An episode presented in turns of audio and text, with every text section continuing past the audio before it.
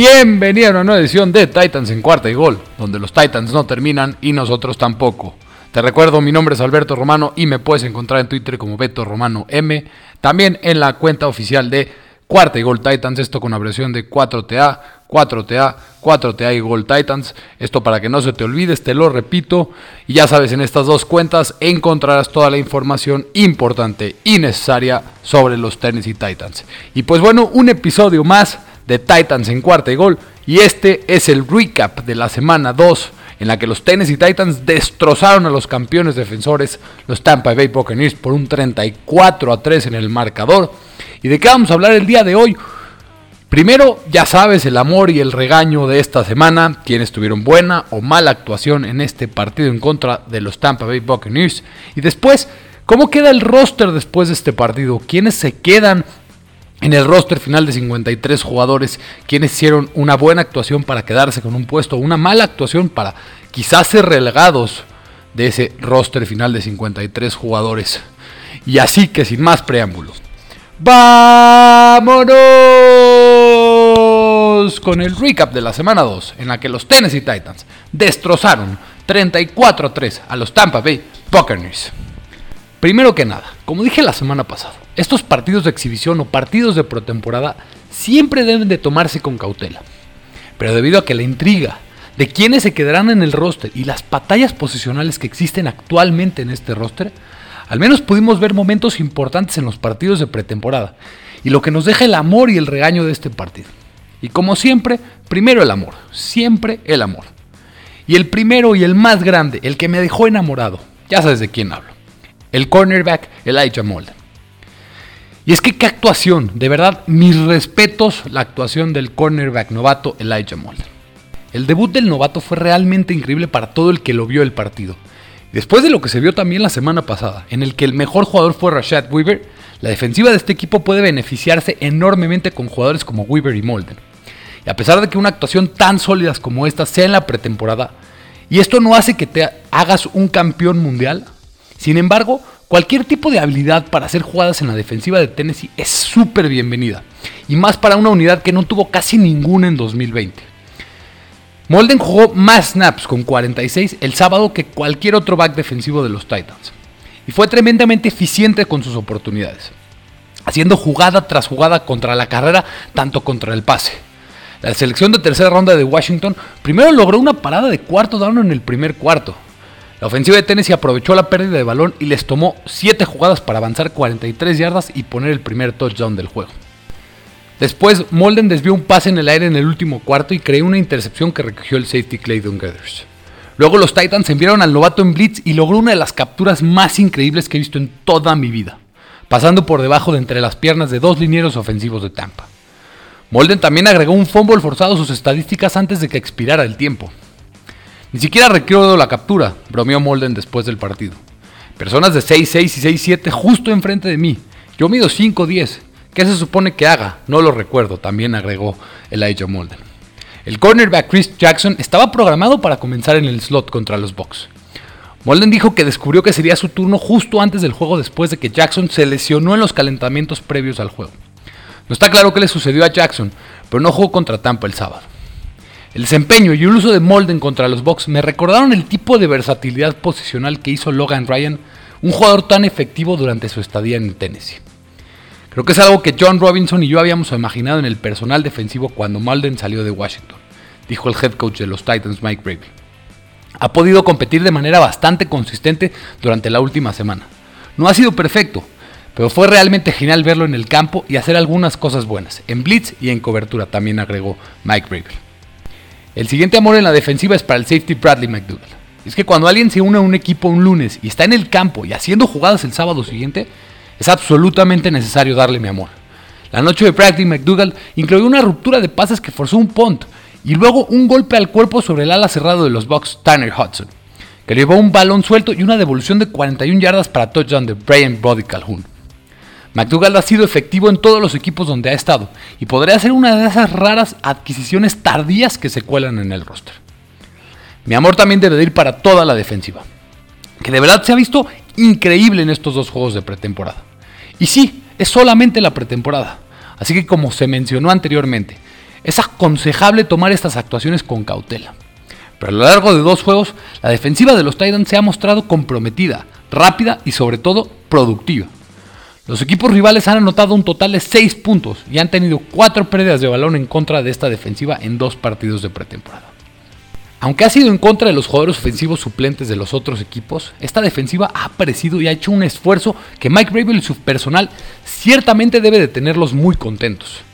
Algunos de los jugadores están haciendo jugadas importantes y de hecho jugadores que ni siquiera estarán en la lista final de 53 jugadores, pero recibirán interés de otros equipos de la liga.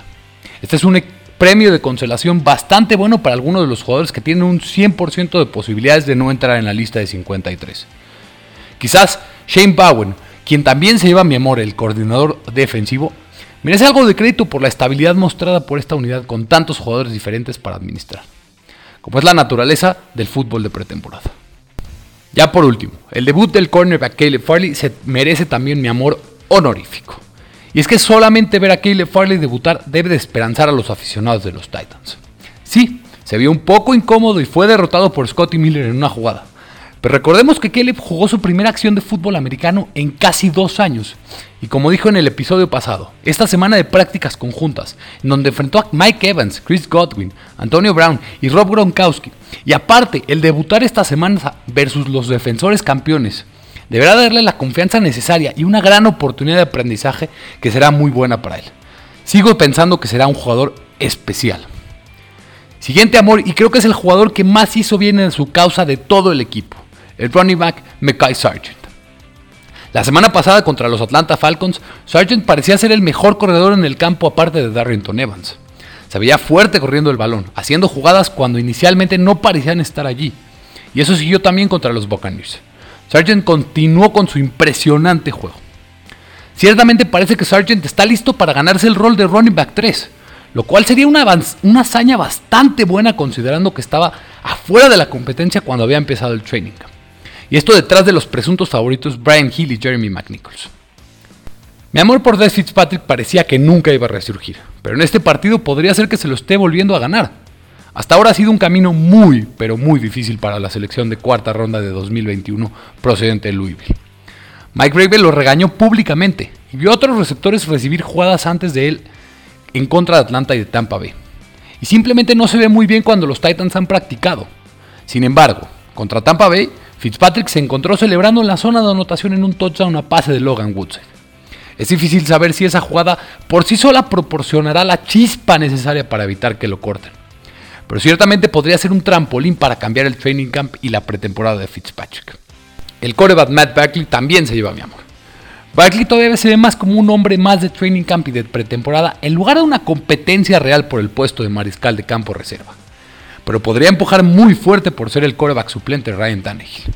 Cada vez que Barkley entraba en el juego, la ofensiva aparentemente aumentaba la calidad de su juego. Por supuesto que es un veterano, por lo que la experiencia que ha acumulado juega un papel importante en esto. Sin embargo, eso aún no quita el hecho de que él jugó bastante, bastante bien. Y esto mientras compite con Logan Woodside. Uno más, que estoy enamorado. Estoy enamorado del wide receiver Chester Rogers. Este joven continúa impresionando como receptor, con dos recepciones para 22 yardas en dos grandes atrapadas, y más como regresador de despejes. Tuvo una devolución de despejes enorme, que ya sabemos que fue nullificada por un penalti. Pero sin ella, sin ese penalti también hubiera sido un gran regreso. Chester Rogers está dentro del roster final, sí o sí. Ya, el último amor es para el kicker Sam Ficken, quien parece que será el kicker de los Titans para 2021. Y en algún lugar Tucker McCann debe estar volviéndose loco. Es que Ficken se vio muy bien. Y si bien Tucker McCann tiene la pierna más fuerte de los dos pateadores de los Titans, Ficken, Sam Ficken se fue con 2 de 2 en sus field goals, incluso uno de 58 yardas increíble, y también anotó todos sus puntos extras. Ese es todo el amor a repartir esta semana, pero también hay muchos regaños. El primero y más fuerte para el right tackle Dylan Raiders.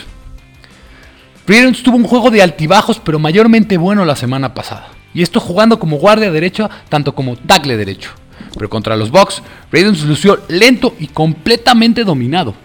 Específicamente contra el recluta de primera ronda de 2021 de los Tampa Bay Buccaneers, Joe Tryon. Afortunadamente para Ravens, o tal vez no, no comenzará de inmediato como titular. por lo que tendrá más tiempo para sentarse detrás del resto de los veteranos y trabajar en su juego. Una vez que esté listo para la NFL, cosa que podría tardar bastante, este se ubicará como el tackle derecho titular de este equipo. Pero hasta entonces se tratará de adquirir una valiosa experiencia en la pretemporada y aprender de sus errores, cosa que tiene que hacer ya. Siguiente regaño es doble y es para los running backs Jeremy McNichols y Brian Hill, quienes en algún momento parecía estar 100% seguro de que ellos se quedaban en el roster final, pero han sido superados por Mekai Sargent durante los dos primeros juegos de pretemporada. En este partido en contra de los Bucks, McNichols tuvo 5 acarreos para menos 9 yardas y Hill promedió 2.4 yardas por acarreo en 10 yardas en contra de jugadores que probablemente no se queden en el roster de los Bucks. McNichols creo que podría ser hasta cortado esta semana, y las acciones de Darrington Evans también han bajado. Pero parte de eso se debe a que está otra vez lesionado.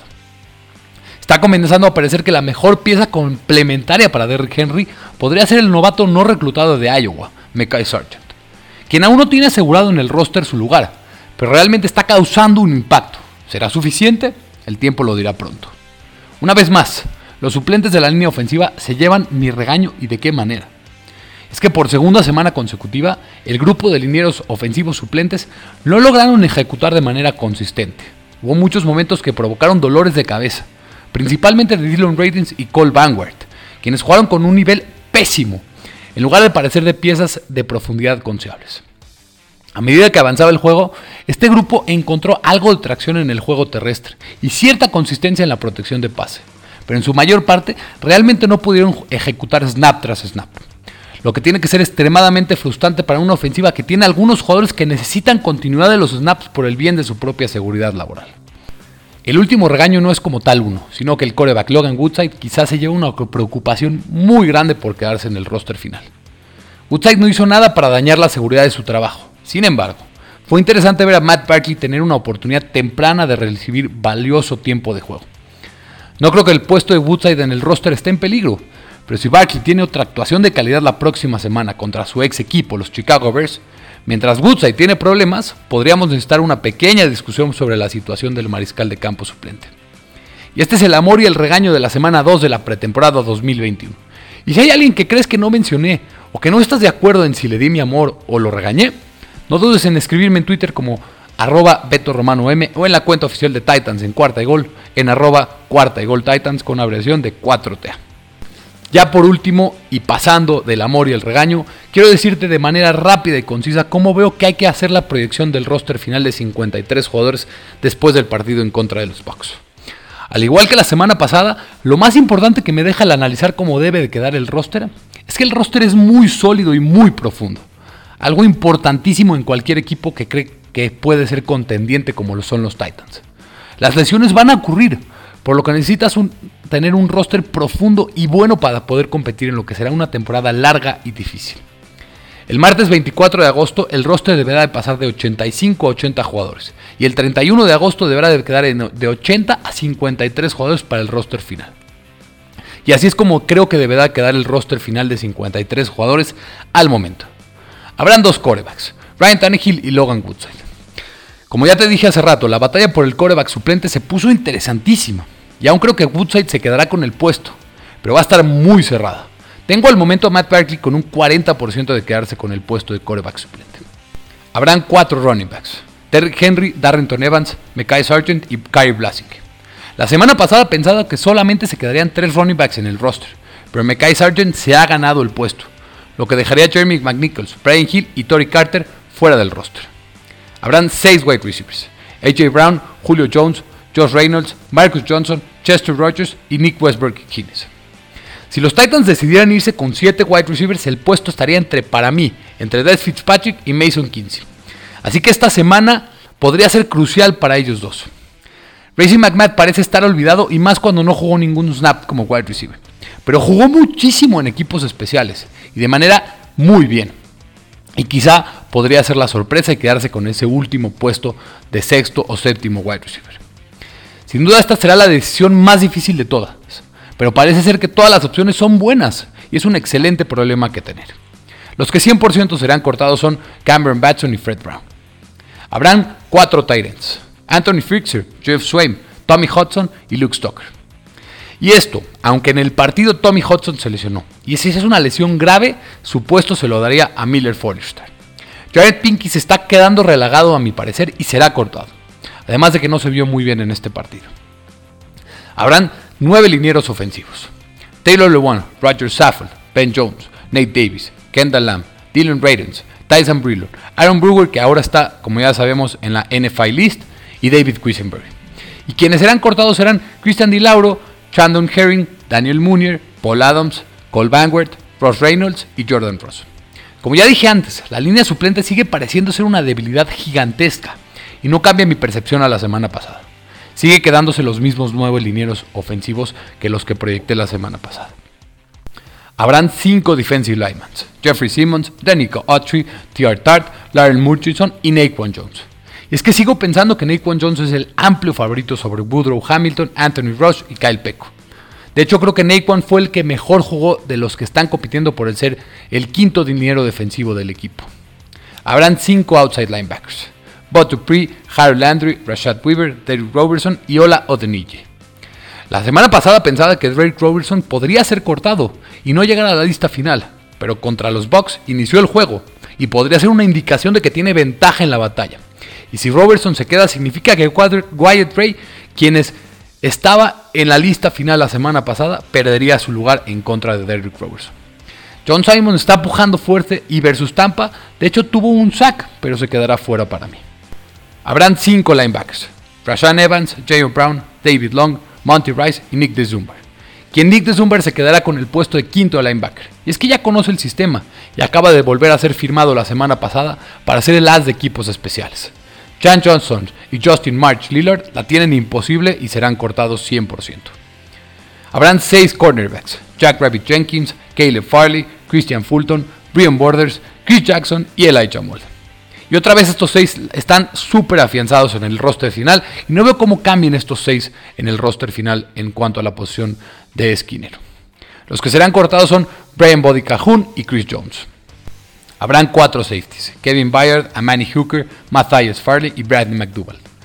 Y como ya te dije hace rato, Bradley McDougall, con su buena actuación que tuvo ante los Bucks y su veteranía, podría ser clave para quedarse con ese puesto final de cuarto safety en el roster final. Dan Cruikshank no veo cómo se quede en el roster. Brady Bree sigue lesionado y está muy difícil que se quede con el puesto final. Clayton Gathers y Jamal Carter serán cortados al 100%. Y ya por último los tres especialistas, como punter Brett Kern, como long snapper Morgan Cox y como kicker Sam Ficken, quien se vio realmente bien en este partido. Y con la lesión de Tucker McCann aún la tiene más difícil Tucker McCann de ganarle ese puesto titular a Sam Ficken, quien guste o no, creo que será el kicker titular de los Titans para 2021. Y así llegamos a un episodio más, a la finalización de un episodio más de Titans en cuarta y gol. De verdad, muchas, muchas gracias por escucharme. Y de verdad, ilusionense con este equipo que se ve muy profundo, se ve muy sólido. Como siempre lo digo, los Titans son un equipo contendientes al Super Bowl y hay que creérsela, porque los Titans tienen un gran, gran equipo con un excelente manejo del roster y de la profundidad en las posiciones del gerente general John Robinson. Nada más para terminar, por favor sígueme en Twitter como Beto Romano M, sígueme en Twitter también como Cuarta y Gold Titans, esto con abreviación de 4TA. Dale compartir, dale suscribir, dale descargar a este podcast en tu plataforma preferida de podcast. Muchísimas gracias por escucharme. Soy Alberto Romano, porque los Titans no terminan y nosotros tampoco. Cuarta y gol.